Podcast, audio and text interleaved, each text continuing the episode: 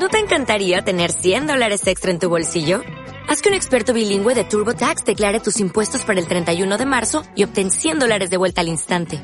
Porque no importa cuáles hayan sido tus logros del año pasado, TurboTax hace que cuenten. Obtén 100 dólares de vuelta y tus impuestos con 100% de precisión. Solo con Intuit TurboTax. Debes declarar para el 31 de marzo. Crédito solo aplicable al costo de la presentación federal con TurboTax Full Service. Oferta sujeta a cambios o cancelación en cualquier momento.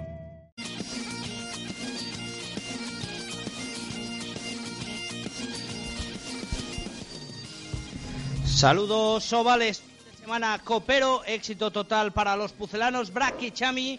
Para no faltar a la costumbre, en su tercer ciclo de cinco años vuelven a encontrarse 2006, 2011 y 2016. Todo un lujo que muchas veces no sabemos valorar. Un partidazo para la final que esperamos se dispute en Pepe Rojo y no se produzcan y que no se produzcan exilios irreverentes lejos de la capital del rugby español, Valladolid.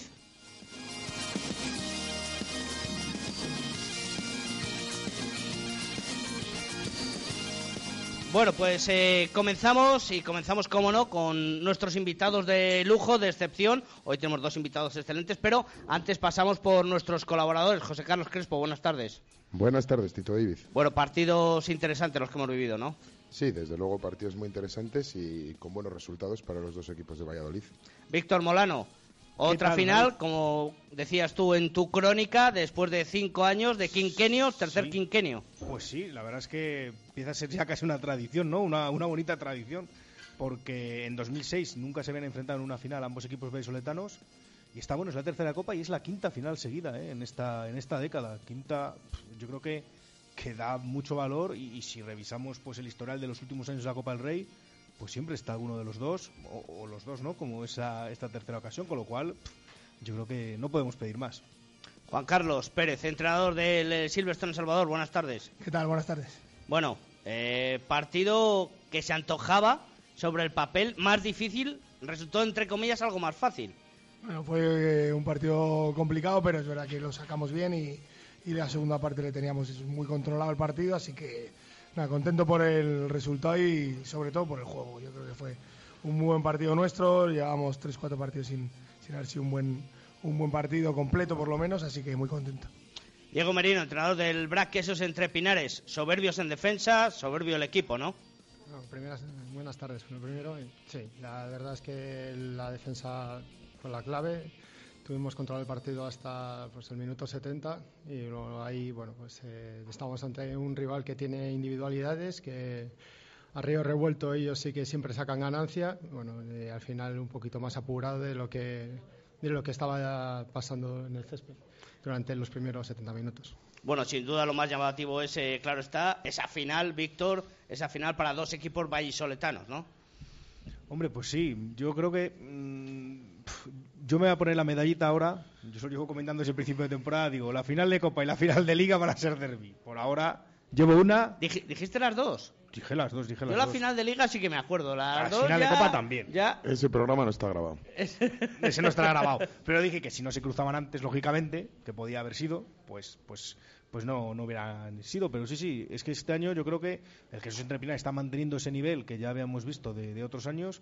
Y yo creo que Silverstone y Salvador pues, pues ha mejorado este año con, con esas incorporaciones en delantera que le hacen un equipo más completo, con jugadores como Fouls, como Walker Fitton, que yo creo que le dan un plus para, para estar ahí, para estar ahí luchando por los títulos también. Igual que el Fitton, eh, precisamente, eh, falta y sí que se le echa de menos, ¿no? Sí, se le ha echado de menos otros partidos, ayer menos, ayer menos porque pudimos contar con Víctor, pero es verdad que no estamos teniendo muchas lesiones, y, pero todas en el mismo puesto sí que nos están haciendo daño. Los últimos dos partidos teníamos tres jugadores de la segunda línea muy importantes, Fitton, Núñez y, y Víctor que no podían jugar, en este pudo jugar Víctor, así que bueno, yo creo que a Fouls nos ayudó, pero no es un segunda línea y, y ahí le estamos cubriendo, bueno, lo cubrimos bastante, bastante bien. Y, y hablando de incorporaciones, Merino, eh, en el BRAC, eh, bueno, a falta de Connors, que queda por estrenarse, también eh, una incorporación excelente por parte de cada uno de ellos, ¿no? Sí, a nosotros nos ha venido bien. Bueno, no- hemos tenido problemas de lesiones durante toda la temporada. No es novedad. Un poquito más variadito que, que lo que les está pasando a El Salvador. Y bueno, pues al final todos aportan y yo creo que es parte del éxito que tenemos durante estos últimos años. Bueno, pues comenzamos y comenzamos con las crónicas. Hablamos primero de ese partido que se disputó lleno de emoción en las terrazas. La sorpresa, entre comillas, de la Liga de la División de Honor, el Alcobendas recibía al conjunto vallisoletano con muchas ganas de dar la campanada y colarse en la final de Copa. En las previas sobre el papel, lo comentábamos con Víctor Molano, el partido de Madrid era el más sencillo en cuanto al resultado. El BRAC era eh, claro favorito. Sobre el césped la cosa cambió un poco. Los madrileños salieron con muchas ganas de plantar cara, haciendo trabajar en defensa al conjunto de Diego Merino. Por su parte, los queseros se mostraban intratables en defensa en la primera parte y en ataque aprovecharon los golpes cometidos por los discípulos de Tiki para que Gas traspasara con el oval los palos madrileños en tres ocasiones. Tan solo un golpe de castigo en el último minuto de la primera parte fue la concesión que realizaron los visitantes y Ati Fernández aprovechó y llevando ese resultado de 3 a 9 en el entreacto. Las defensas y el poder de transformación a palos de gas marcaban los primeros 20 eh, minutos de la reanudación. De nuevo, solo un golpe de castigo concedió el BRAC para que Ati intentara reducir la distancia en el marcador. Llegábamos al minuto 66 y el marcador de las terrazas indicaba un 6 a 18 claro para los vallisoletanos. Hasta el momento el conjunto madrileño trataba de buscar la zona de marca contraria con mucho oficio pero poco beneficio. Un partido muy duro en las zonas de contacto, rozando la ilegalidad en alguna ocasión y sancionado con una cartulina amarilla con un sinbín en una de ellas. El Alcobra, como le conocen algunos, se lanzó a darlo todo y llegó el primer ensayo, obra de Mauri, y con los dos puntos de Ati se colocaban tan solo a cinco el empate. La posibilidad estaba al alcance si no fuera porque Benny Hall también estaba en el campo y no, dio apenas tiempo a la celebración madrileña. El Alcobendas asedió la zona de marca rival hasta el minuto 79, que consiguió su última marca, de nuevo de la mano de Mauri, y cerrando el partido con el definitivo 20 a 25. Un combativo Alcobendas que hizo sufrir a vuestra defensa, ¿no, Merino? Bueno, la primera parte creo que solo salieron en una ocasión de su campo, que fue al final, y creo bueno, que el resultado hasta en esos 40 minutos pues se nos hizo cortos, porque sí que tuvimos cinco o seis ocasiones eh, a cinco metros de conseguir ensayo, de aumentar diferencias y bueno, pues no, no, rematamos y al final pues tuvimos que hacer también una segunda parte muy seria, sobre todo los primeros 30 minutos y luego bueno, pues eh, lo que te dije, eh, tienen individualidades, tienen chispas, tienen, tienen un saque un saque de golpe de castigo rápido, al final te pilla un poco descolocado, pero bueno, creo que el partido estuvo controlado hasta, en ese, hasta ese momento y bueno, pues también nosotros tenemos individualidades como puede ser Bernie Hall, que según sacamos de centro cogió la patada y se fue hasta la línea de ensayo. Impresionante. José Carlos, tú lo viviste ahí en directo. Sí, la verdad es que el Quesos sí que daba sensación de tener el partido, el partido controlado, como dice Diego, es el resultado del descanso era demasiado corto para lo que se había visto en el, eh, en el terreno de juego. Y bueno, la verdad es que Alcobendas en la primera parte, si jugó de alguna manera, fue de una manera indisciplinada, porque cometió creo que hasta ocho o nueve golpes de, castigo en una parte y que lógicamente el Quesos pues se vio obligado a a, aprovecharlo tirando, tirando a palos teniendo un pateador como Gas. Pero sí que es cierto que el queso durante los primeros 40 minutos asedió al, al Alcobendas y le tuvo prácticamente metido en su, en su zona de 22. Es verdad que los últimos 10 minutos, 15 minutos del partido, el Alcobendas se vino, se vino muy arriba y con dos destellos, yo creo que el primer ensayo fue un poco de descoordinación en defensa del Quesos entre Pinares, que se coló al final hacia el interior del ala, consiguiendo posar, cosa que no había ocurrido hasta ese momento, pero bueno, también es cierto que ayer el, el Quesos dominó el partido y tampoco era su día, era uno de esos días en los que las cosas en ataque no salían, se le cae un balón a Gavidi, de los que se le cae uno de cada 20, ¿sabes? O sea, corriendo por corriendo por la banda. Pero bueno, yo creo que controlaron bien el partido. Al final eh, tuvieron que sintieron el peligro, sintieron eh, que podía el Alcobendas reaccionar, pero bueno, yo creo que buen partido de ambos equipos, un Alcobendas muy valiente y el Quesos de Entre Pinares, pues bueno, yo creo que eh, con gran tranquilidad dominando el partido la mayoría de los minutos del partido. Víctor, tú pudiste ver el partido, no sé si te viste un partido más que otro. Cierto es que el de Madrid tuvo algo de complicaciones para verlo, pero ¿cuál viste más? La verdad es que estuve cambiando entre los dos. no le sacamos de equipo, y es la mejor forma de no enterarse de ninguno, ¿eh? también te lo digo. Porque la verdad es que. Sí, sí, es muy difícil. ¿eh? es muy difícil coger el hilo al partido cuando lo vas viendo, viendo asaltos. Pero sí que es cierto, coincido un poco con José Carlos, sí que mm, me, pareció apreciar esa, esos numerosos golpes de castigo de, Alcobendas en la primera parte. Y bueno, pues un, una efectividad muy grande de gas, que ya no es eh, noticia, desde luego. Tenemos un pateador espectacular, pues Griffiths, que lo ha demostrado durante muchos años. Y así, tres puntos a tres puntos, pues también hizo, se hace camino, ¿no? Se hace más camino con los está claro, pero bueno, el Black yo creo que consciente de que era una eliminatoria, consciente de que no está el tema de los bonus, pues pues pues fue poco a poco eh, cimentando esa ventaja y ya cuando quiso reaccionar al Covendas, cuando quiso volver ese partido loco que tanto le gusta al Covendas, pues ya no le quedaba tiempo, ¿no? Para, para intentar reaccionar realmente. Es un es un campo, es un césped complicado, ¿no? Tiene muchos altibajos, las terrazas, no es un campo agradable para jugar, ¿no? Bueno, ahora mismo no, porque entrenan ahí todas las categorías, juegan todas las categorías y bueno, pues ha llovido y estaba el campo pues estaba con barro compactado, pero era barro. Me parece que lo van a solucionar para el año que viene, que van a poner césped artificial encima de otro que se une al club. Bueno, pues este parece ser que es de lo último, de buena generación, eh, de última generación. Eh, me parece que se van a gastar un millón de euros en arreglar solo el césped, así que esperemos que sea bueno. Y bueno, sí, el campo al final influye la, su público, que ellos era la primera vez en mucho tiempo que estaban en unas semifinales, que sí que estaban volcados en el partido. Pero bueno, yo creo que al final eso, la experiencia también es un grado, nosotros sí que la tenemos y sabíamos que teníamos que abrir diferencia, no estar eh, nerviosos. Lástima eso, no poder rematar a cinco metros, que por errores nuestros, que hubiesen hecho el partido hubiese sido más tranquilo aunque yo creo, vamos, sensación personal mía, es que sí que el partido sí que se supo llevar y sí que estaba tranquilo hasta el final. Partido muy trabado, ¿no? Muy, muy duro en las zonas de contacto y con muchos errores por parte de Alcobendas y quizás eso también contagia, ¿no? Al equipo isoletano.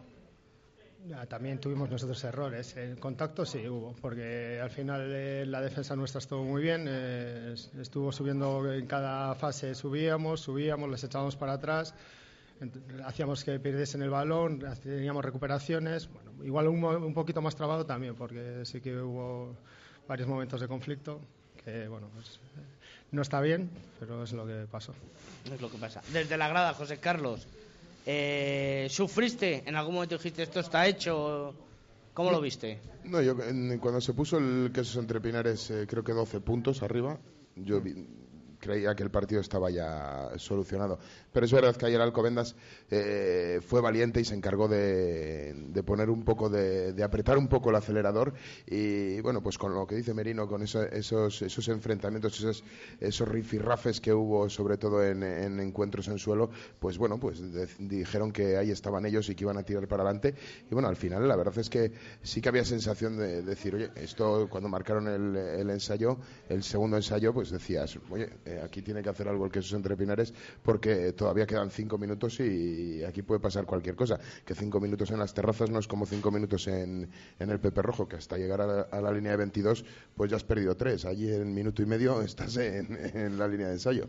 Y bueno, pues eh, también es verdad que esas cosas se notan y se notan en muchos campos de España y, esa sensación de estar solo a cinco puntos pues sí que hacía pensar que, bueno, pues que a lo mejor podía, podía obrarse el, no el milagro, pero bueno, sí que la, remontada, la sorpresa de que el Alcobendas pudiera darle más, más guerra al, al Quesos entre Pinares. A continuación, el saque de centro y la jugada que yo creo que ya todos hemos, hemos visto, la, la genialidad de, de, Bernie Hall, que sale como una flecha por el balón, la coge, marca ensayo y entonces ahí yo creo que ya se, se, acaba, el, se acaba el encuentro. Juan Carlos, no sé si habrás visto el partido, no creo que te haya dado tiempo. ¿El resultado era lo que te esperabas? No, bueno, son partidos complicados, ¿no? Porque son partidos que, lo que decía antes Víctor, no tienen bonus, el jugador no arriesga tanto porque es una casi una final y, y, bueno, tomar los puntos que las indisciplinas en estos partidos es, es lo peor que te puede pasar, ¿no? Y luego el BRAC tiene una cosa que ahora lleva jugadas tantas finales que esa experiencia es muy importante, ¿no? Porque en momentos difíciles esa experiencia pues te hace que controles el partido y que son escenarios en los que estás relajado, ¿no? Que no estás ahí con mucho estrés, que es una de las cosas que te puede pasar. Bueno, imaginaba que el BRAC podía vencer porque es el equipo que está por encima de, de los demás, pero sabía que el Covendas un equipo duro, es un equipo que juega al límite, sabe que en ese límite eh, se mueven bien, tanto en ataque como en defensa, y, lo lleva hasta, hasta el final. Tiene tres, cuatro delanteros que están muy, muy justos del límite, y, bueno, pero eso de eso sacan rendimiento al final. En el tiempo acabó primero el partido de, Madrid. Eh, ¿Preguntasteis por los resultados, a ver quién, cómo iba Vazco y Salvador? o No, una vez que terminó el partido sí que se me acercó varias personas y me dijo el resultado que había, se había dado en Santander y bueno, pues creo que era lo normal. Además, lo ha dicho Juan Carlos, después de varios partidos titubeantes y después de haber perdido la semana pasada allí, pues yo sí que pensaba que iban a dar un poquito más y, y se iban a llevar el partido. Bueno, pues vamos a ver esa crónica, ese partido entre el Vasco Salvador, Vasco Rugby y Silverstone El Salvador, que, como decíamos, en principio iba a ser el más difícil de, de, los dos. Un partido que realmente tenía más complicada su solución, resultó ser a la postre el más claro desde el principio. Después del partido liguero con una igualdad en la segunda parte que rozaba el delirio, la semifinal de Copa resultó mucho más parcial.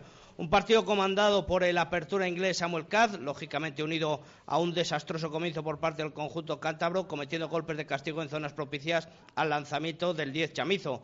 Minuto 7 y minuto 18 allanaron el camino para que Rafa Blanco consiguiera el ensayo en el 20 y colocar un marcador de 0-13 para los visitantes, muy serios también en defensa. Stewart en una gran carrera consiguió reducir el marcador, aunque falló Mariano García, apretó el marcador 5-13, pero de nuevo el martillo pilón de Caz volvía a golpear en dos ocasiones los palos de Vasco, 5-19 y a vestuarios. La charla en el descanso no funcionó para los bisontes, ya que apenas eh, cinco minutos de retomar el encuentro, Tom Pierce escapa a la defensa verde para colocar el ensayo y con los dos puntos de gas sumaba el Chami 26. Con más corazón que cabeza, los bisontes se fueron al ataque sin fruto alguno. El Chami echaba el cerrojo en defensa y los eh, continuos errores de los locales hacían dilucidar una victoria vallisoletana. Solo Guido, con un ensayo en el 71, enmascaró el resultado final con un 12 a 26. Partido más que eficiente la defensa chamiza y productivo para la pierna de Caz. 179 puntos al pie lleva esta temporada y Tom Pierce se quedó cerca de conseguir un récord de mayor distancia en lanzamiento de un golpe, unos 70 metros. Bueno, mejor dicho, la distancia no va a decirla, digamos que pateó de la 22 propia antes de irnos al descanso, ¿verdad, Juan Carlos? Sí, yo creo que son bastante menos de 70 metros, pero bueno. No, muchos menos seguro. pero quedó en anécdota, ¿no? Sí, no sé, lo, lo, pidieron los chicos, yo lo aluciné, vamos, cuando pide palos, a ver que pegó un pepinazo y casi llega, pero, pero vamos, no era una cosa, no era una cosa normal, lo que que era si tiraba se terminaba la primera parte y bueno, un poco de frivolite yo creo. Decíamos, Víctor, eh, resultó más fácil eh, para el espectador. Eh, no, no quería José Carlos saltar el, el, partido en las terrazas que el partido en el rugby Bueno, hay un factor que comentaba yo con Juan Carlos justo antes de empezar, que es que cuando se miden dos equipos tan seguidos, dos equipos de un nivel parecido, es complicado ¿eh? para, para, el equipo que gana el primer partido poder repetir en el segundo. ¿eh? Es difícil porque, porque, bueno, porque el que ha perdido aprende, aprende más seguramente que el que ha ganado, que normalmente se aprende, eh, se aprende perdiendo y se aprende los errores que hay que corregir. Entonces, bueno, yo creo que, que, la diferencia un poco con el partido de, liga fue eh, algo muy importante ¿no? en, en estos, este tipo de partidos, sobre todo en San Román, que es tan pequeño, que es las indisciplinas los golpes de castigo y, saber que no, no se puede conceder mucho al rival, ¿no? Porque en un campo tan pequeño, al final, pues eh, tanto Mariano García como Sam Catch pues pueden transformar prácticamente desde cualquier desde cualquier punto del terreno de juego. Entonces, bueno, eh, a mí me da buenas sensaciones ese partido por esa circunstancia, ¿no? Porque solo una derrota de dos puntos y habiendo perdido, yo, bueno, creía que, que el equipo de Solitario iba a salir con más pues con, más rabia, con más eh, aprendiendo un poco lo que había pasado en la derrota y mira, la verdad es que fue así. Porque nos engañó un poco Tristan Mozimán, que nos dijo que Liga iba a guardar jugadores, no los guardó y lógicamente puso todo lo que tenía también en, en la semifinal de Copa. No, el de Liga no guardó, que yo creo que ahí eh, creía que íbamos a guardar los dos. Nosotros cambiamos siete hombres de un partido a otro. Perdona, Juan Carlos, tiene que ser difícil porque sois muy amigos, ¿no? Hmm. Y os vais whatsappeando durante la semana y no, yo guardo este, no, no yo también, yo también. Luego no, en eso, no, en eso no entramos porque, bueno, cada uno juega su baza. No soy mucho yo de, guardar las bazas, ¿no? Me, en eso sí que al equipo titular le doy el jueves, eh, le suelo dar a la prensa y no no creo mucho en esas cosas porque creo que los partidos se preparan eh, mucho antes y ya nos conocemos casi todos los equipos. ¿no? Yo creo que eh, hay nosotros guardamos el, el, partido pasado unas cosas que íbamos a poner para el partido de Copa y bueno, una de esas cosas nos supuso perder el partido de Liga, ¿no? Yo creo que eh, arriesgamos demasiado y no, no, no, teníamos que haberlo hecho porque, porque la Liga era muy importante para nosotros, pero es verdad que luego ayer cambiaron muchas cosas y cambiaron sobre todo nuestra defensa. Yo creo que se invirtió la presión y ellos se sintieron agobiados y cometían muchos golpes de castigo porque bueno, nuestra presión defensiva fue, fue muy buena y yo creo que ahí llevó el partido. Luego en ataque estuvimos bien, tampoco sin hacer grandes cosas, no queríamos arriesgar mucho, pero, pero sí que yo creo que llevamos el ritmo del partido y eh, la verdad es que la segunda parte yo creía que iba a ser eh, mucho más tensa porque el viento era en contra nuestra, muy, muy grande, pero, pero ellos no lo aprovecharon y nosotros subimos estar bastante, bastante bien con el viento en contra, controlamos el partido y, y bueno, muy contento por porque salen las cosas, porque salieron bien, que muchas veces no salen todo lo que uno, nos planteamos durante la semana, pero es verdad que esta semana de entrenamientos había sido demasiado buena y muy buena y yo creo que cuando entrenas bien, pues eh, muchas veces juegas bien. Nos lo dijo Sancad la semana pasada aquí, que después del partido del Derby en Liga, que esa semana se había entrenado muy mal, muy, muy poco concentrados los jugadores, y nos dejó dos titulares, ¿no? Uno que no jugaría en el Quesos y otro eh, que quiere quedarse en España para jugar en la selección, el 15 del León. Sí, quiere quedarse es una de las cosas que quieres ver que está más complicado porque Bristol ha hecho dos pruebas y, y están muy contentos con él, pero, pero bueno, es uno de los motivos, ¿no? Yo creo que está muy a gusto en Valladolid.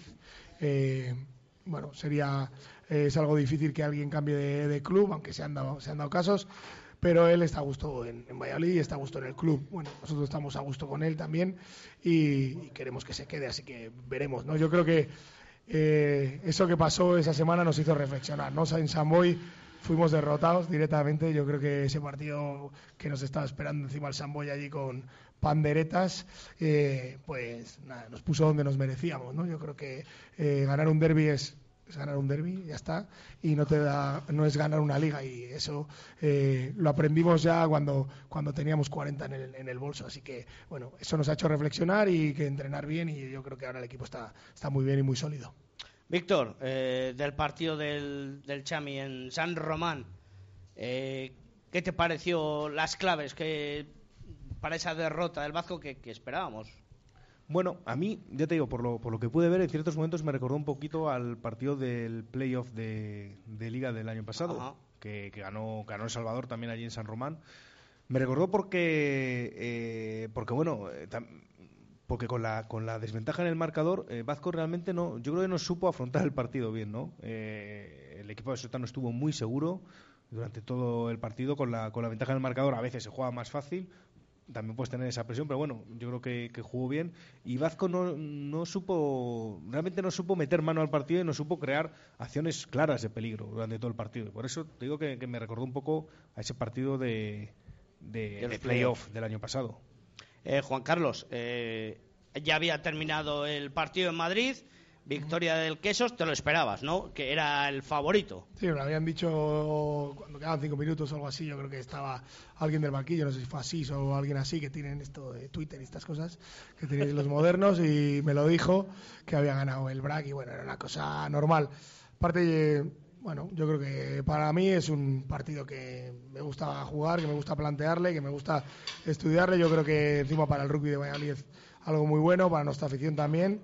Y, yo creo que volverle a jugar, si es posible, aquí en Valladolid, que no sé cómo estarán esas cosas, pero imagino que se jugará aquí en Valladolid o cerca de Valladolid, no en la vila, y, podremos, podremos disfrutar todo el mundo, nuestras familias, nuestros aficionados, de, de ver un derby que, que, es algo muy bonito. Ahora que hablas de la final de la vila, vaya partido el de la vila mejor para olvidar, ¿eh? No, para, para, mí no, vamos, para, para, mí fue precioso. Bueno, bien. Creo que me dormí la segunda parte, pero no, un rollo de partido, pero lo llevamos donde nosotros quisimos. Yo me acuerdo, ese partido lo cuento mucho porque jugó Jaime Nava de 10, Jorge Molina de 12, pues si dábamos tres pases creo que nos tocaba un jamón de ibérico o algo así, así que, pero llevamos donde quisimos y estuvimos muy, muy tranquilos en la segunda parte y, y se ganó un título que era muy importante para nosotros porque sí que es un factor. Jugar en un campo en casa, aunque sea eh, compartido para los dos, no como ventaja, que al final se reparte, eh, se agradece mucho porque el partido de la Vila fue un desastre también.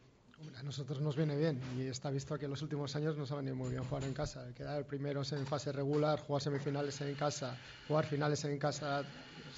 al final el, público, Pepe Rojo, sí que influye y nosotros estamos cómodos. Si se puede jugar en Valladolid, mejor. Si se puede jugar como mucho, como mucho, Palencia, pues perfecto. Pero yo creo que un desplazamiento largo ya solo por, eh, por los aficionados y por la masa social que mueve el rugby en Valladolid, y creo que sería un desastre. Eh, gran parte del partido, gracias a Gas, podemos decir que con esa primera parte y la gran defensa del BRAC, eh, el pateador pues se llevó el partido, ¿no? Sí, eh, pasamos es que eso, pasamos toda la primera parte en campo contrario. Al final pues eh, se cometen errores, ellos cometieron errores, golpes de castigo, fuimos a palos, eh, gas perfecto. Y bueno, pues, el problema es ese, que no rematamos a cinco metros las cuatro o cinco oportunidades que tuvimos, sino pues el partido hubiese sido mucho más cómodo y bueno, pues eh, no hubiésemos sufrido, como, como, dice José Carlos. Como dice José Carlos, los últimos minutos. Pero bueno, pues, también sabíamos que ellos podían eh, sacar una individualidad, una genialidad y complicarnos algo el partido. Hasta el minuto 70 no pasó y hasta el minuto, el minuto 72 creo que era. Sí. Eh, la diferencia era amplia y está el 6-18 de diferencia. Bueno, al final es eso, es una final y no vale el número de ensayos que metas, es conseguir más puntos que el rival. Determinante CAZ también para El Salvador.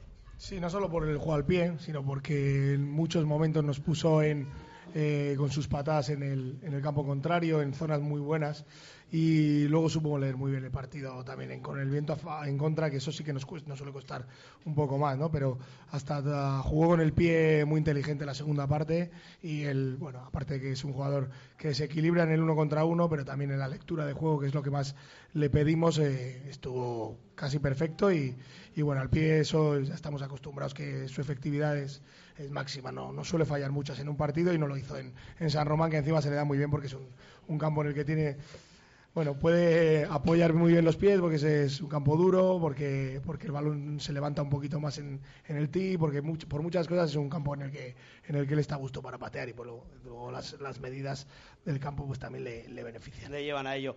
Por eso, Kaz y Gas son dos, dos jugadores seguros y por ello hoy tenemos dos jugadores DOG eh, con esa seguridad que llevaron a sus equipos para ganar el partido, porque con DOG, seguridad y control seguridad, videovigilancia, alarmas, detección de incendios. Queremos ayudarte, cuidamos de tu hogar y de tu negocio, protegemos lo que más te importa. Contacta con ellos en el 902 10 98 11 o en el mail eh, dog arroba dog y seguridad eh, perdón dog arroba dog seguridad y control punto com. Y con esta mención, aquí en el Cocomo Sport Bar, nos vamos a publicidad, un descanso y volvemos enseguida. Radio Marca Valladolid, 101.5 FM, app y radiomarcavalladolid.com. Para que su automóvil no dé problemas, tiene que estar en manos de expertos. En Movesa San Cristóbal tenemos como prioridad la formación de nuestro equipo humano para dar el mejor servicio y el más económico a nuestros clientes. Movesa San Cristóbal es un taller multimarca especializado en Mercedes-Benz. Visítenos y encontrará el coche que está buscando. Movesa San Cristóbal, calle Nitrógeno 1. Movesa San Cristóbal. La experiencia al servicio de los clientes.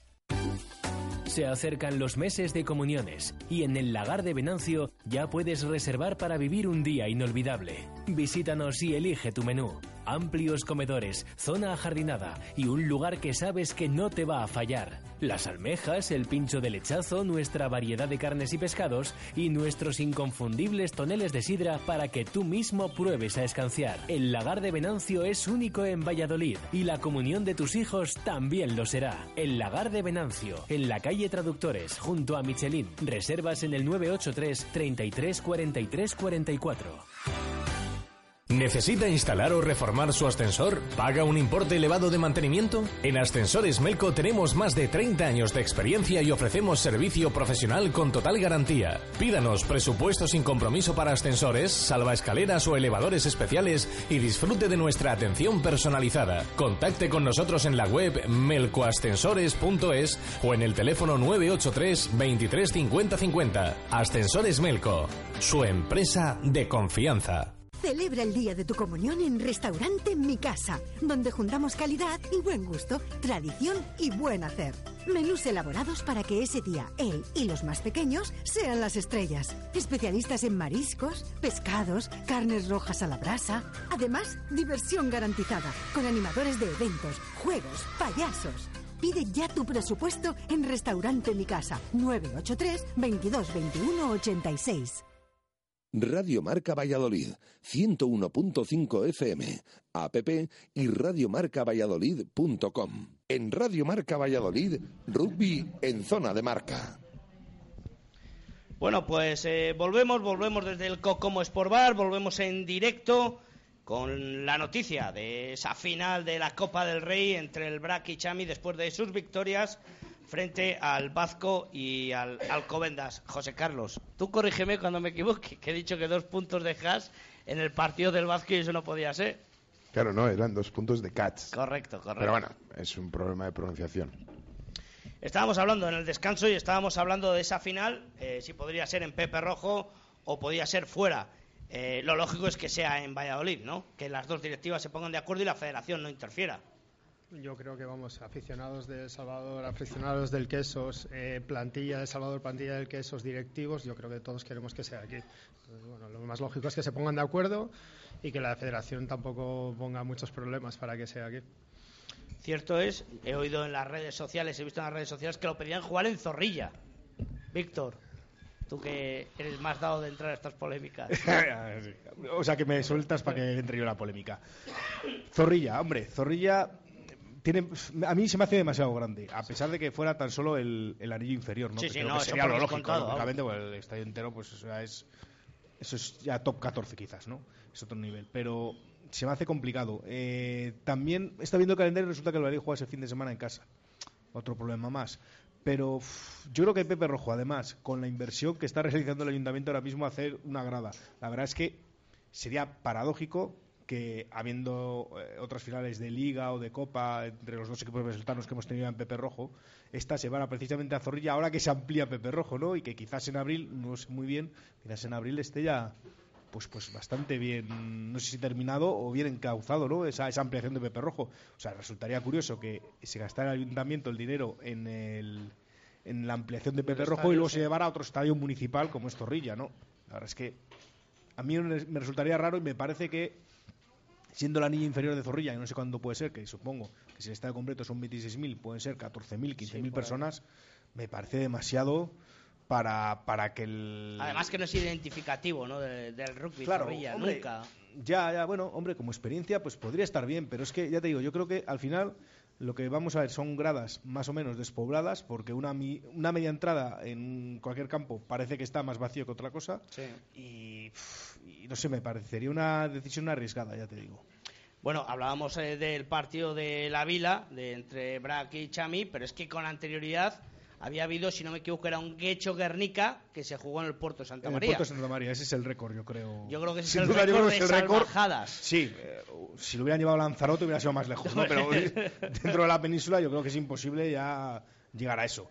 Es cierto que aquella final de, de Villajoyosa, pues eh, la Copa era de otra manera, ¿no? La Liga se jugaba liga regular y luego a final de temporada se jugaba en tres fines de semana seguidos, cuartos, semifinales, final los dos equipos de Bali se vieron el lunes que ya estaba eh, se habían clasificado, ya estaba todo preparado y yo creo que desde entonces ya no se juega así la, la Copa. Ya realmente hay una diferencia de, de, en este caso, dos meses y medio de semifinales a final para encontrar un buen, un buen lugar. Yo creo que aquello fue algo que yo creo que, que le sorprendió un poco a todo el mundo. Quizás nadie, cuando empezaba la Copa, bueno, pues era mucha casualidad, ¿no? Que pudieran llegar los dos, pero claro, al final eh, es algo que perjudica al deporte, es algo que perjudica al rugby. Yo creo que la federación, en este caso, lo tiene claro y desde entonces pues está buscando algo que esté pues más acorde a lo que son los dos finalistas y a que haya un espectáculo no solo de rugby, sino de, público sobre todo que, pueda llamar a, mucha gente a aficionarse a este deporte. Bueno, pues eh, estamos con el entrenador del Silverstone El Salvador, Juan Carlos Pérez, con el entrenador del Braque Quesos Entre Pinares, Diego Merino y pasamos a hablar ya de la siguiente jornada de liga. Recordamos antes la clasificación de la División de Honor.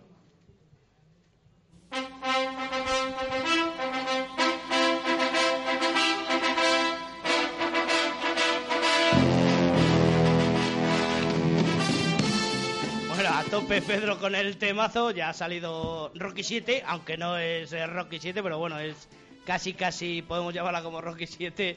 A tope Pedro, sin duda alguna. Eh, líder, el Braquesos entre Pinares con 53 eh, puntos. Recordemos, dos menos. Eh, Silvestre El Salvador es segundo con 49.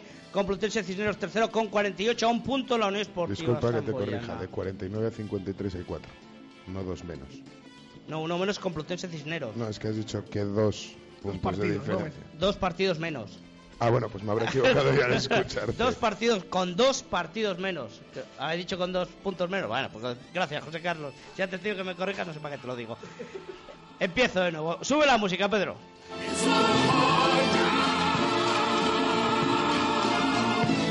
Líder, el Braques entre Pinares con dos partidos menos y 53 puntos. Con 49 está el Silvestre El Salvador. Segundo, a un punto Complutense Cisneros.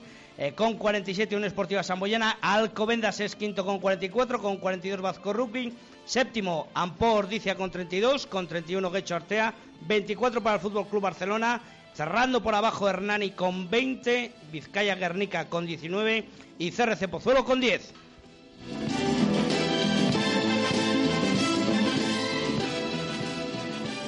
Y la próxima jornada que nos trae, eh, empezamos por el partido de fuera, ese Guecho Braquesos entre Pinares. Diego, partido en el velódromo de Fadura que puede ser complicado, ¿eh?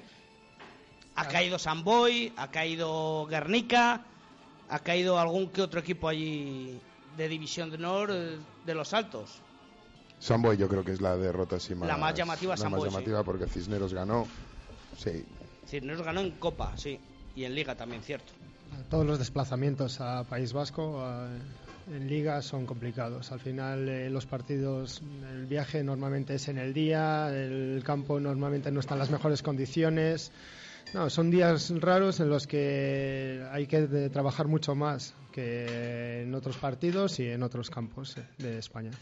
Cierto es, eh, dime, Víctor. Yo creo, no, por, por meter baza, yo creo que este partido, igual que el del Silvestre en El Salvador, pues tiene dos, dos peligros. Yo creo que son dos parecidos. eh, Silvestre en Salvador que juega con Ordicia, Sí. ya me adelanto como siempre. Sí, como Pero bueno, siempre. La cuestión es, que como los almendros. son dos.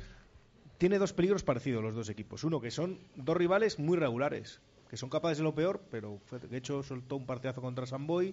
A Ordicia le hemos visto ganar fuera de casa también partidos muy importantes, en Alcobendas, por ejemplo, más al inicio liga, eso sí que es verdad. Y también el emplazamiento de este partido, ¿no? Me explico. Después de esta semifinal de Copa, los dos equipos lógicamente muy contentos porque están en la final, se habla ya mucho de esa final vallisoletana. La próxima, la semana siguiente hay descanso para los dos. Entonces es un partido un poco peligroso ahí, ¿eh? Hay que mantener la concentración para, para sacar los dos partidos adelante. Pero cierto es, Merino, que hay una baja importante en Guecho que la de Bradley Later. Bueno, también Y vosotros, no tenemos a Gas y tampoco tenemos a Feta. Entonces, bueno, pues, igual sí que para ellos es más importante la baja de Lil Laker porque es el pilar sobre el que se cimenta todo el Sí, equipo. Y bueno, pues nosotros yo creo que sí que tenemos banquillo para compensar esas bajas y poder hacer un, un buen partido. Bueno, pues des- desplazamientos son difíciles y yo creo que aprendemos y todos los años siempre hay momentos de bajón, hay momentos que después de un buen partido haces dos, tres malos o regulares y creo que ya tenemos que dar un pasito adelante y ya se, da los, se han dado los pasitos adelante para que esto no pase. Entonces, bueno, pues eh, para eso tenemos toda esta semana, para volver a meter a los jugadores eh, en el nivel de concentración que deben de tener para estos partidos y bueno, pues eh, creo que sí que se lo repito mucho a los jugadores que todos los equipos en su casa contra nosotros se lo toman como finales y creo que tenemos que ir con la misma mentalidad. Ellos eh, lo, lo preparan con mucha ilusión, se vuelcan sus aficionados, todo el mundo quiere ganar al Quesos y si puede ser eh, en su casa frente a su afición más todavía y si nosotros vamos pensando en que solo por salir al campo vamos a ganar, ya tenemos algo perdido. Entonces, bueno, pues eh, sí que hemos aprendido y sí que lo remarcamos bastante desde el cuerpo técnico a todos los jugadores que, que no hay partido fácil y menos si es fuera de casa. ojo que no está Brad, pero está Anthony Matoto, que también es un jugador de, de armas tomar, José Carlos. No es partido, no es desplazamiento fácil para el conjunto quesero. No, desde luego que no. Yo creo que Anthony Matoto. Bueno, a mí me parece mucho más determinante el Linklater. Yo creo que Anthony Matoto. Sobre todo la pareja, cuando juegan los dos juntos, que se entienden muy bien, eso es cierto. Yo creo que es un jugador, es un, es un jugador que penetra mucho, pero creo que para equipos como el, eh, como el BRAC o como el, el Silverstorm Salvador, no es el modelo de jugador que pueda crearles un daño irreparable. Creo que para equipos como el Braco, equipos como el Silvestre Salvador, son mucho más determinantes jugadores como Linklater que saben hacer juego siempre y no solo y no solo buscar el percutir o virar al intervalo y percutir contra uno de los centros. Muy bueno Anthony Matoto, pero no me parece me parece muy importante la baja del del, del Guecho. Del zaguero. Y el otro partido es el Silverstone El Salvador, Ampor Dicia, Juan Carlos, eh, los ordizierras que están haciendo una de las peores temporadas de estos últimos cinco años, podría decir. Sí, sobre todo en casa, ¿no? Porque yo, creo que ha perdido cuatro o cinco partidos en casa, casi todo lo que ha jugado, y eso sí que es raro. Sí, creo que es el peor fuera y vosotros sois los mejores en casa. Yo creo que, bueno, es un, es un equipo difícil. Yo creo que ha apostado por un entrenador que, que ha traído su idea de juego clarísima y que los jugadores se tienen que acoplar a, a su idea, lo juega todo, es un...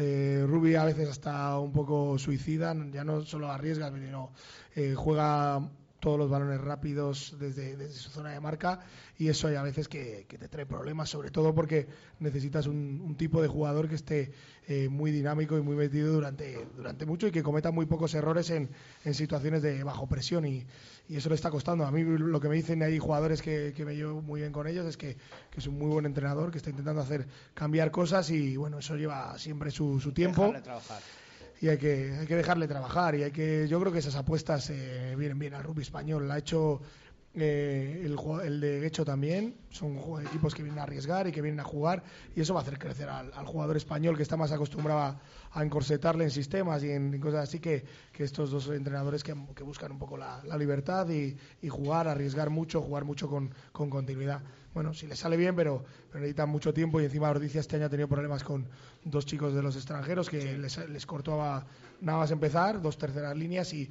y ahora solo ha, bueno, ha metido a un chico de un segunda línea nuevo que parece que, que es un buen jugador, así que, bueno, nosotros un partido difícil, lo bueno es que es en casa y nosotros en casa solemos, solemos eh, yo creo que estar más seguros, pero es verdad que necesitamos que se nos pase esto de las semifinales cuanto antes mejor y si mañana hacemos un buen entrenamiento, pues, pues mejor todavía.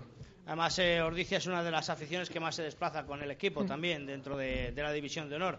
El resto de partidos, Unión Esportiva Samboyana frente a Vizcaya Guernica, eh, CRC Fútbol Club Barcelona y Hernani Vazco eh, y Alcobendas Cineros, no sé si lo he dicho. ¿Alguno que destacar, Víctor?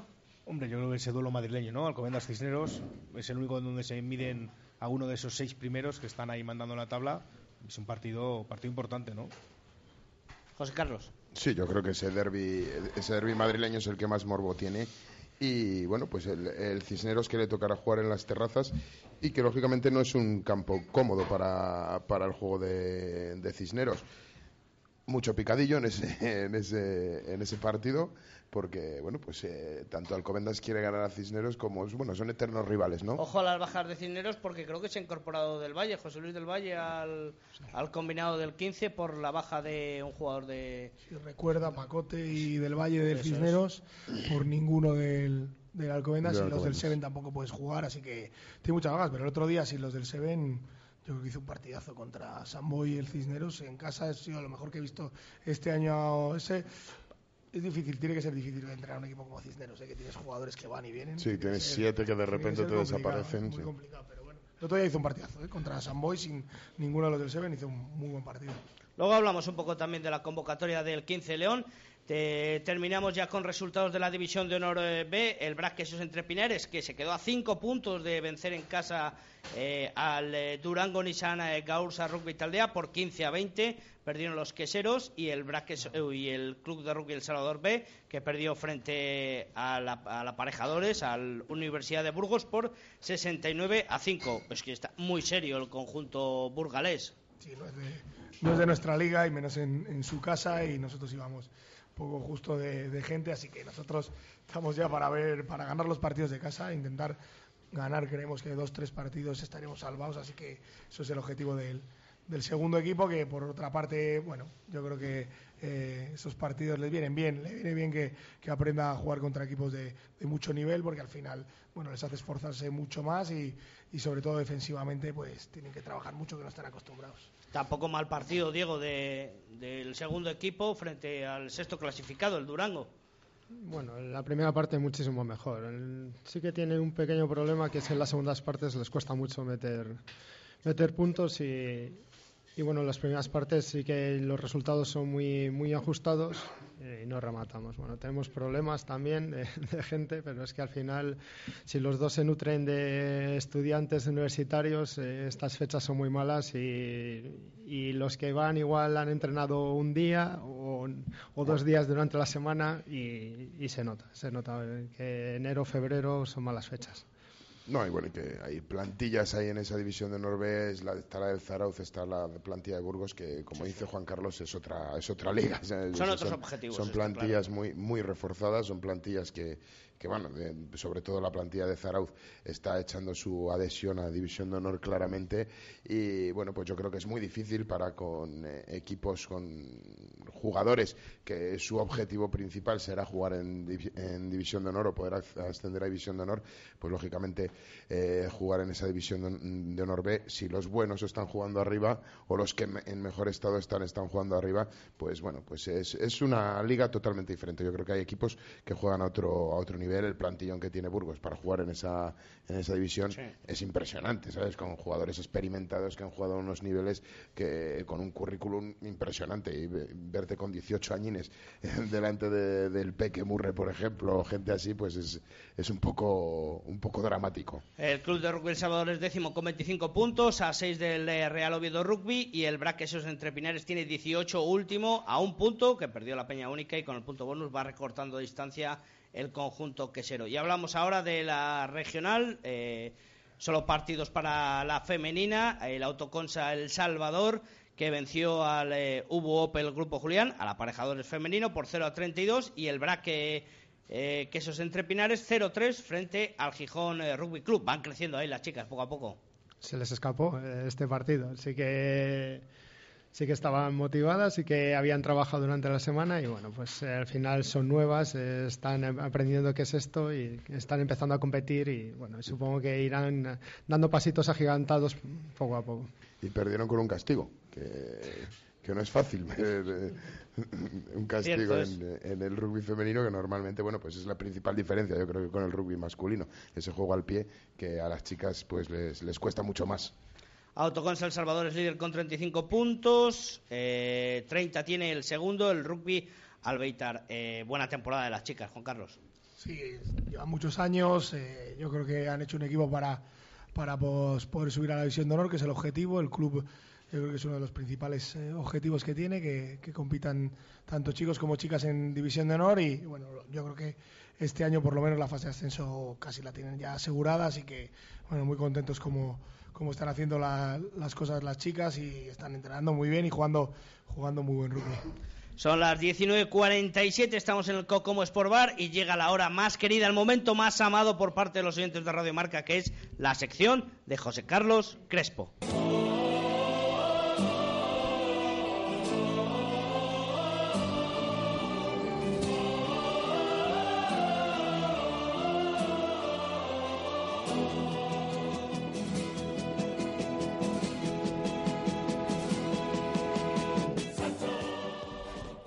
Ah, bueno, hoy empiezo yo directamente. Bueno, pues, pues hoy lo primero que voy a hacer va a ser leer un poema. Fíjate, fíjate lo que te digo. Vamos, Bueno, vamos, vamos bueno, allá. Pues, ¿por qué te ríes, Víctor? Víctor es de risa fácil por lo general, además. Sí, pero me gusta porque siempre arriesga, ¿eh? Es un poco... Va es al un- límite. Es una ordicia, ¿eh? De, Es muy- de las ondas. Es muy borderline, ¿no? Bueno, luego te explico por qué, el porqué del poema. Bueno, el poema dice así, es, es cortito y muy sencillo de leer, que dice, en la noche que me envuelve, llena, eh, negra como un pozo insondable, doy gracias al Dios que fuere por mi alma inconquistable. En las garras de las circunstancias no he gemido ni he llorado. Ante las puñaladas del azar, si bien he sangrado, jamás me he postrado. Más allá de este lugar de ira y llantos, acecha la oscuridad con su horror. No obstante, la amenaza de los años me halla y me hallará sin temor. Ya no importa cuán recto hayas seguido el camino, ni cuántos castigos lleves a la espalda. Soy el amo de mi destino, soy el capitán de mi alma. ¿Y el porqué de este poema? Bueno, pues ayer estaba en casa yo tranquilamente y pongo la televisión y estaban reponiendo una película que yo creo que hemos visto todos, que es Invictus. A mí me encanta. Y bueno, pues en, en esa película bueno, y, eh, y en la vida real también ocurría, pues el presidente de Sudáfrica, Madiba Nelson Mandela, eh, la fuente de su inspiración era un poema que se llamaba Invictus, que por eso el título de la película, y esta es la transcripción al español de ese, de ese poema, que es de un autor inglés que se llama William Ernest Henley, y es ese, ese- en la película sale en ese momento en el que, en el que con, con François Pienaar, en aquel entonces capitán de los Springboks, eh, cuando le llama y busca eh, y, hablan de la motivación, de cómo motivaba él al equipo nacional de Sudáfrica, y le decía, pues yo pongo una canción en el autobús y la canto con mis compañeros y sí que ayuda. Y ahí es cuando Nelson Mandela le dice que él buscaba su inspiración en este poema, en ese poema victoriano Cuando estaba en la cárcel. cuando estaba en la cárcel y posteriormente lo había acuñado para, para su vida y que relacionando pues ese poema había visto en los Springboks eh, pues ese, ese bueno lo que todo el mundo ya sabemos ese, ese icono nacional para, para poder salir de la bueno pues de la, de la situación en la que se encontraban de esa guerra de, de razas al final que, en la que se encontraban. Y bueno el poster, el la posterior final del mundial que ganó Sudáfrica todo eso. Me hizo mucha gracia el volver a escuchar ese poema que hacía tiempo que no leía. Y digo pues mañana lo voy a leer hombre cera de marca Esta es la sección quijotesca del negro. Que, pero creo que la de Invictus ya habías utilizado ese arma, ¿eh? Sí, sí, sí, sí, es verdad. El año pasado hablamos de Invictus como uno de los partidos iconos de- del, del rugby, sí, es verdad. Habíamos hablado de ese partido del 95, pero no habíamos hablado del poema. Está siendo una fuente, vamos, eh, inacabable para ti. Bueno, dos veces. Fantástica, la sección de José Carlos Crespo.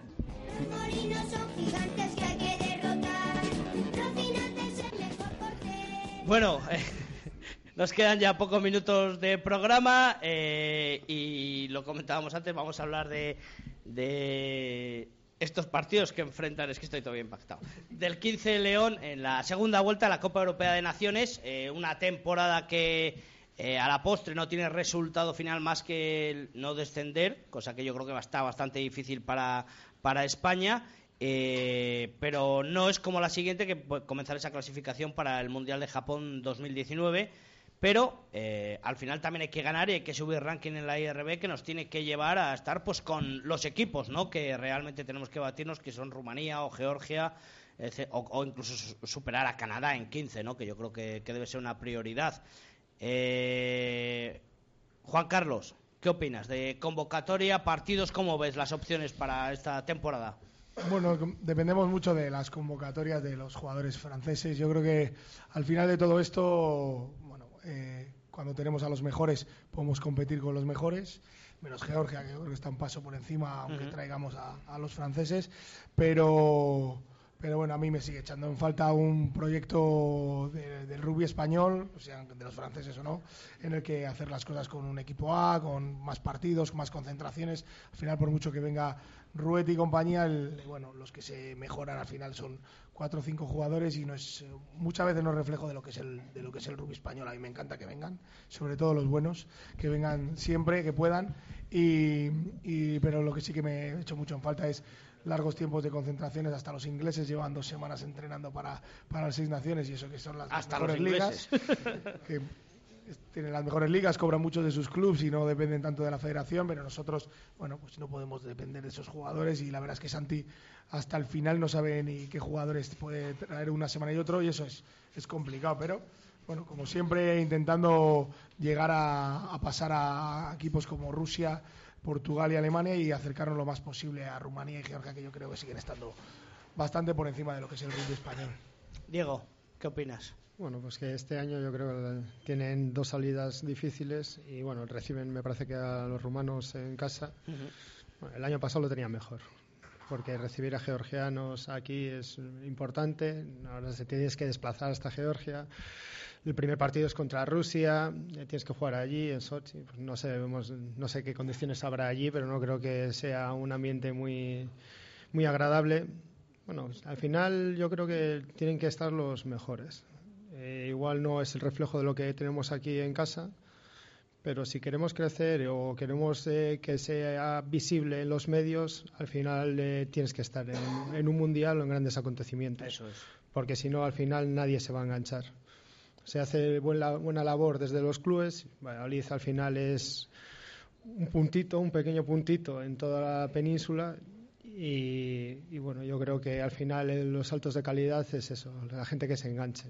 Yo creo que en baloncesto cuando se ganó la medalla la primera medalla olímpica la gente se empezó a enganchar de baloncesto, balonmano yo creo que cuando ha habido éxitos a nivel internacional es cuando se ha ido enganchando y entonces al final es donde creas cantera. ha repuntado ahí, mejor dicho, el balonmano, ¿no? Porque tenías un mercado y ahora ha repuntado un poco con esa Copa del Mundo y ahora esa... Bueno, pues al final yo creo que todo lo que es eh, captación de niños eh, al principio tiene que ser con una gran labor de, los que están arriba y de que sí lo ves en la tele y yo quiero jugar a eso no que al final es... no y que al final yo creo que hasta las grandes potencias mm, del rugby mundial lo hemos visto en este mundial que estuvimos hablando del artículo ese que sacaron eh, todas las grandísimas potencias tienen jugadores nacionalizados y traen jugadores de fuera porque juegan en su, en su digamos en su, en su, territorio. No ahí tienes Nueva Zelanda que tenía nueve nacionalizados nacidos fuera de Nueva Zelanda es primerísima potencia mundial en el mundo del, del, rugby. Incluso había una selección que no había ninguno nacido en,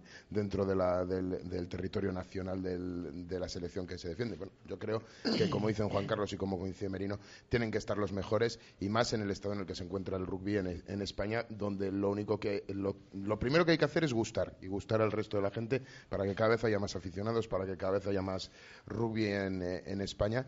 Y coincido en que tienen que estar los mejores y que si los mejores pues hablan francés y hablan el español con acento, pues de momento hablarán el español con acento.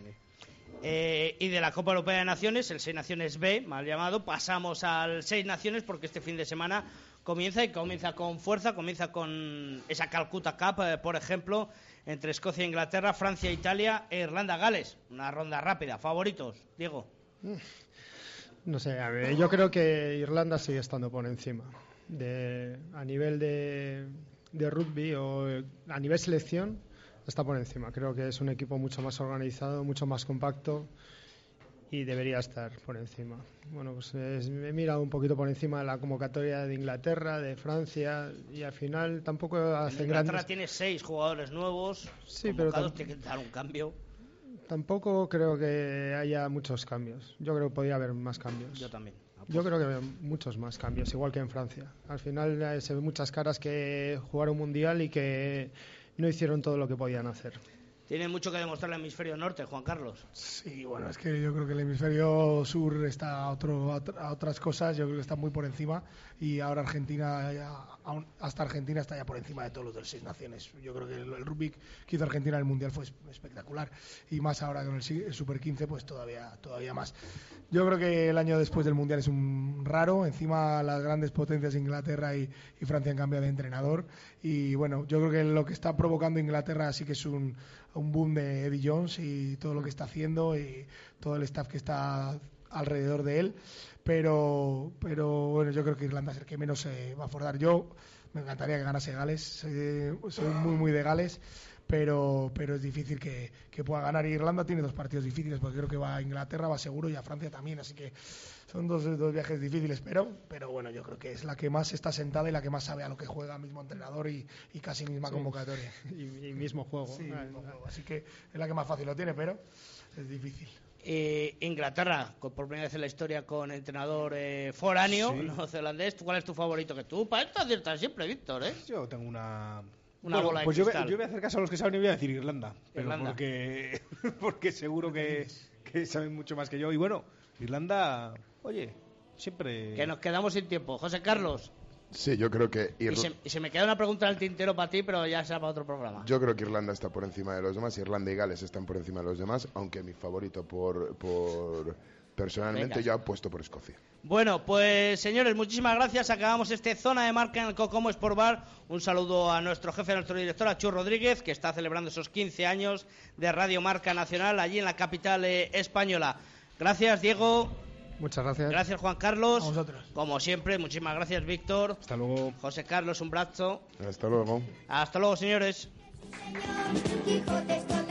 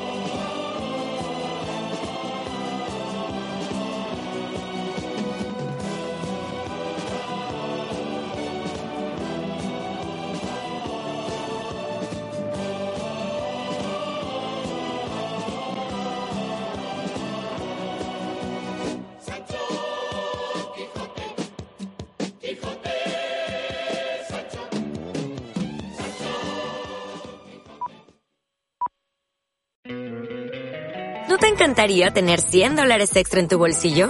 Haz que un experto bilingüe de TurboTax declare tus impuestos para el 31 de marzo y obtén 100 dólares de vuelta al instante. Porque no importa cuáles hayan sido tus logros del año pasado, TurboTax hace que cuenten. Obtén 100 dólares de vuelta y tus impuestos con 100% de precisión. Solo con Intuit TurboTax. Debes declarar para el 31 de marzo. Crédito solo aplicable al costo de la presentación federal con TurboTax Full Service. Oferta sujeta a cambios o cancelación en cualquier momento.